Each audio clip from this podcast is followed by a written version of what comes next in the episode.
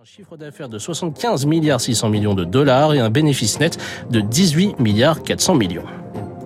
Radio Classique, l'édito économique avec les échos. 7h12 sur Radio Classique, le moment de retrouver François Vidal, directeur de la rédaction des Échos, pour l'édito Écho. Bonjour François.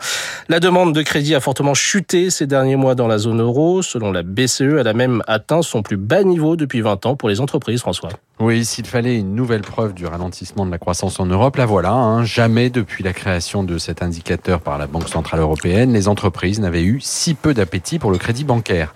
Or, on le sait, hein, en Europe, les banques jouent un rôle prépondérant dans le financement de l'économie. Moins de crédit, cela veut donc dire moins d'activité et moins d'investissement. Alors, ce n'est pas vraiment une surprise. Hein. La remontée brutale des taux d'intérêt orchestrés depuis un an par la BCE vise précisément à freiner l'activité économique pour peser sur la demande et donc sur les prix.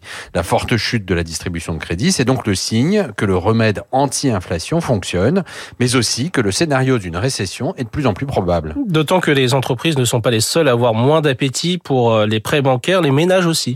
Oui, le coup de frein est également très brutal sur le crédit à la consommation et le crédit immobilier.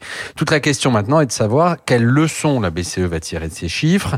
En toute logique, elle devrait estimer que son objectif est en passe d'être atteint et qu'il est temps de mettre un terme au resserrement monétaire. D'autant que nous venons d'entrer dans la période de 12 à 18 mois, généralement considérée comme nécessaire pour que l'action de la Banque centrale se répercute sur l'économie réelle.